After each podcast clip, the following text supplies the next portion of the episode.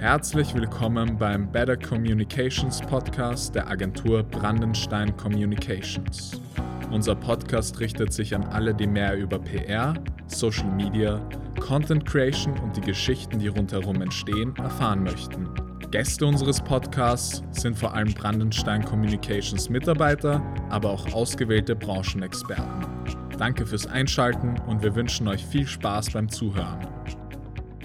Herzlich willkommen. Das ist die erste Podcast-Folge von Better Communications. Und mein Gast heute ist wieder Geschäftsführerin Christina Brandenstein. Und wir sprechen heute über generelle PR-Themen. Ja, was ist eigentlich PR? Ja, hallo. Was ist eigentlich PR? PR, also Public Relations oder auch Öffentlichkeitsarbeit genannt, ist ganz klar das Management der Kommunikation von einem Unternehmen, von einer Organisation, von einer Behörde, was auch immer, oder auch, so, auch einer politischen Partei hin zur Öffentlichkeit. Das ist so die, die ganz klassische Definition der PR. Also im Grunde sind wir als Berater der Öffentlichkeitsarbeit dafür zuständig, dass entsprechende Informationen mit einem, mit einem Ziel natürlich äh, an die Öffentlichkeit übermittelt werden. Mhm. Eine Frage, die ich mich auch schon sehr oft gestellt habe, ist, ähm, wie unterscheidet sich die PR eigentlich von klassischer Werbung? Ja, die unterscheidet sich ganz klar. Also es ist ähm, beides ganz wichtig, also sowohl die Werbung als auch die Öffentlichkeitsarbeit. Die klassische Werbung ist ganz klar absatzorientiert in den meisten Fällen. Äh, wohingegen die PR, äh, das Ziel der PR ist schon eher in Richtung Bekanntheitsgrad steigern, Imageförderung, Positionierung etc. Ein nächster Unterschied ist auch, dass die Werbung, für die Werbung bezahle ich, also im Sinne von einer klassischen Anzeige in einem Printmagazin, da wird für die Seite einfach, da gibt es ganz klare Preise von bis, ähm, ebenso für den TV-Spot oder ein Editorial. Ähm, die PR, für die zahle ich in dem Sinne nicht, also zwar für die Beratung unsererseits, aber ähm, es, wird, es schreibt zum Beispiel ein Journalist darüber, ähm, über, über eine Geschichte und da, dafür wird einfach nicht verrechnet. Das ist dann ein redaktioneller Artikel. Und das sind eigentlich die zwei wesentlichen Unterschiede der Werbung, unterschiedliche Zielsetzung und auch Umsetzung obwohl ähm, konzertiert und zusammen ähm, gut, äh, gut durchgeführt, natürlich optimal. Mhm. Ist es nicht auch so, dass bei der PR, dass da die äh, Menschen, die dann zum Beispiel diesen Artikel lesen, meist eigentlich auch nicht wissen, dass sie auf eine gewisse Art und Weise beworben werden? Wohingegen zum Beispiel bei der klassischen Werbung, da weiß man eigentlich, da wissen die Zuseher, ah, das ist eine Werbung, da werde ich gerade beworben. Ja, also das sollte ja bei einem redaktionellen Artikel nicht der Fall sein, dass man da das Gefühl hat, man wird beworben, weil der Unterschied bei einer redaktionellen Berichterstattung ist eben die, dass ein Journalist die aufgrund seines Informationsgehaltes veröffentlicht. Das heißt, dass, da geht es um nichts Bezahltes. Der Journalist sieht sich die Sache auch sehr objektiv an und, äh, und in dem Fall ist das einfach keine Werbung. So ein Artikel muss ja auch nicht immer positiv ausfallen. Ja? Ein Artikel über ein Unternehmen kann ja auch theoretisch negativ sein oder neutral oder es werden auch andere Marktteilnehmer dazu befragt. Also es ist schon etwas, was, was eher objektiv ausfällt. Es gibt immer so Grauzonen, ja, wo es ähm, wo, wo, wo nicht ganz klar ist, ähm, ist ein Artikel jetzt bezahlt oder nicht, aber an und für sich gibt es ja ganz klare Gesetze. Also alles, was bezahlt ist, also ein Editorial, muss auch als solches gekennzeichnet sein.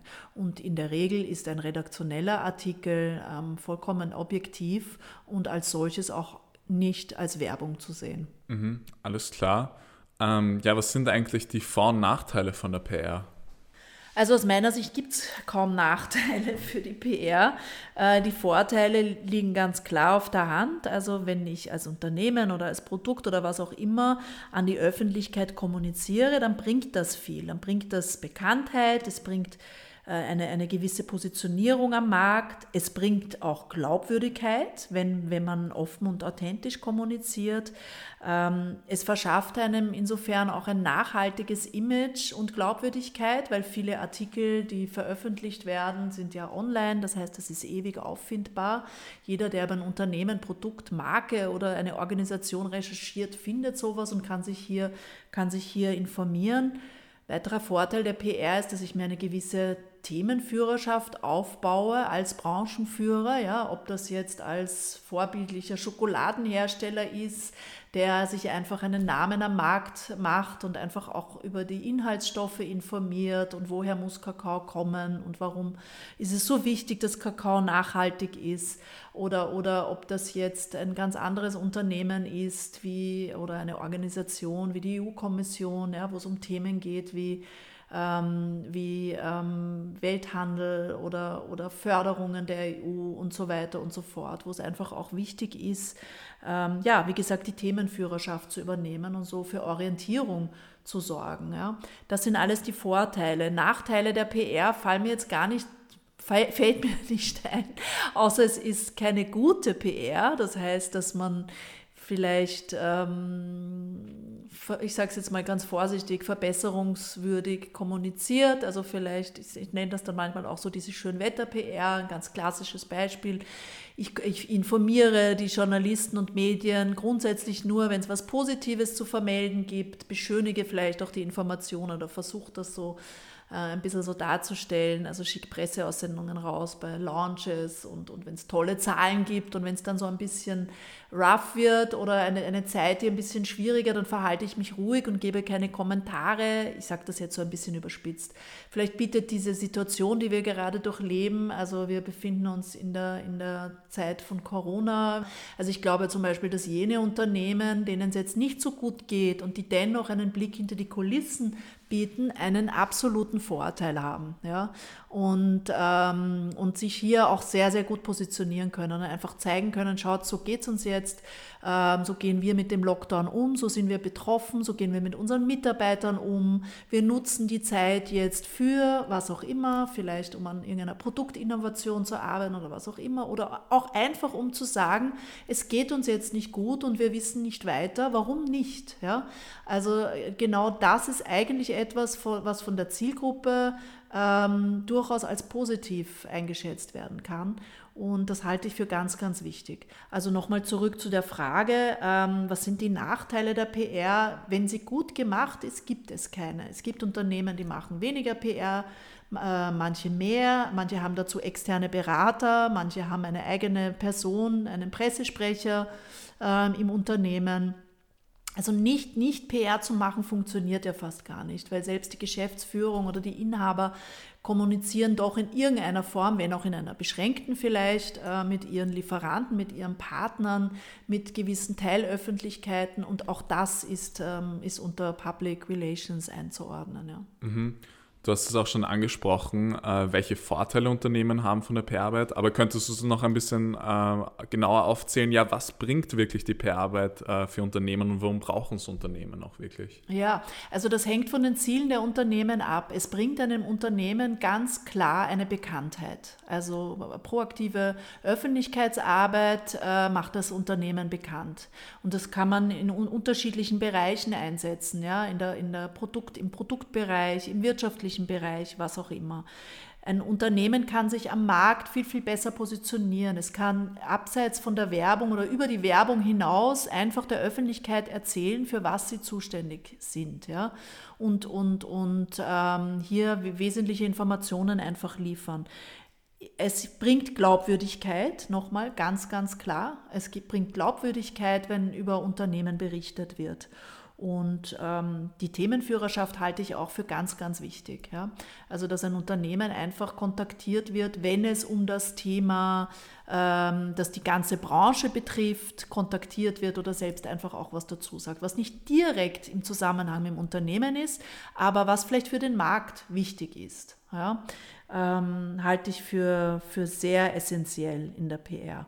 Und last but not least, ich habe vorher gesagt, die Werbung ähm, ist primär absatzorientiert, aber natürlich kann es auch in der PR sein, dass man Kunden gewinnt dadurch. Ja. Ähm, das haben wir immer wieder, ähm, bekommen wir dieses Feedback, dass aufgrund eines Artikels äh, Kunden Kontakt aufgenommen haben. Und hier geht es um nicht nur jetzt einen, einen Produktkauf von einem einzelnen Produkt, sondern um ganz riesige Aufträge, ähm, wo sich ein potenzieller Kunde einfach ein ganz anderes Bild von einem Unternehmen macht, wenn er, den Geschäftsführer, wenn er über den Geschäftsführer liest oder, oder mehr über das Unternehmen erfährt auf diese Art und Weise.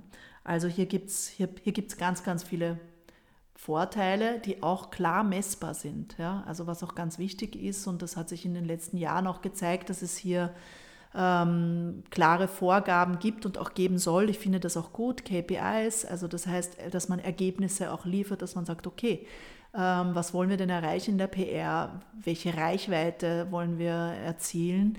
Ähm, welche Botschaften, werden die Botschaften kommen, die auch wirklich an in der Öffentlichkeitsarbeit, welche Medien nehmen das auf. Ja. Das sind ganz klar messbare Ziele, die man sich hier als Agentur gemeinsam mit dem Unternehmen setzen kann und das finde ich auch sehr gut, weil man hier ähm, ja, einfach ganz klare Standards setzt ähm, und, und nicht irgendwie wie Shivaji, wir erreichen jetzt zehn Artikel pro Jahr.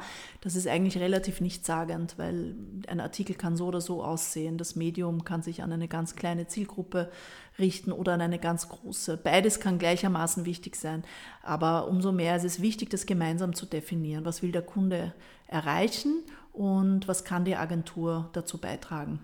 Mhm. Ja, ist auf jeden Fall sehr, sehr wichtig für Unternehmen. Ähm, ja, danke, liebe Christina, für das Gespräch.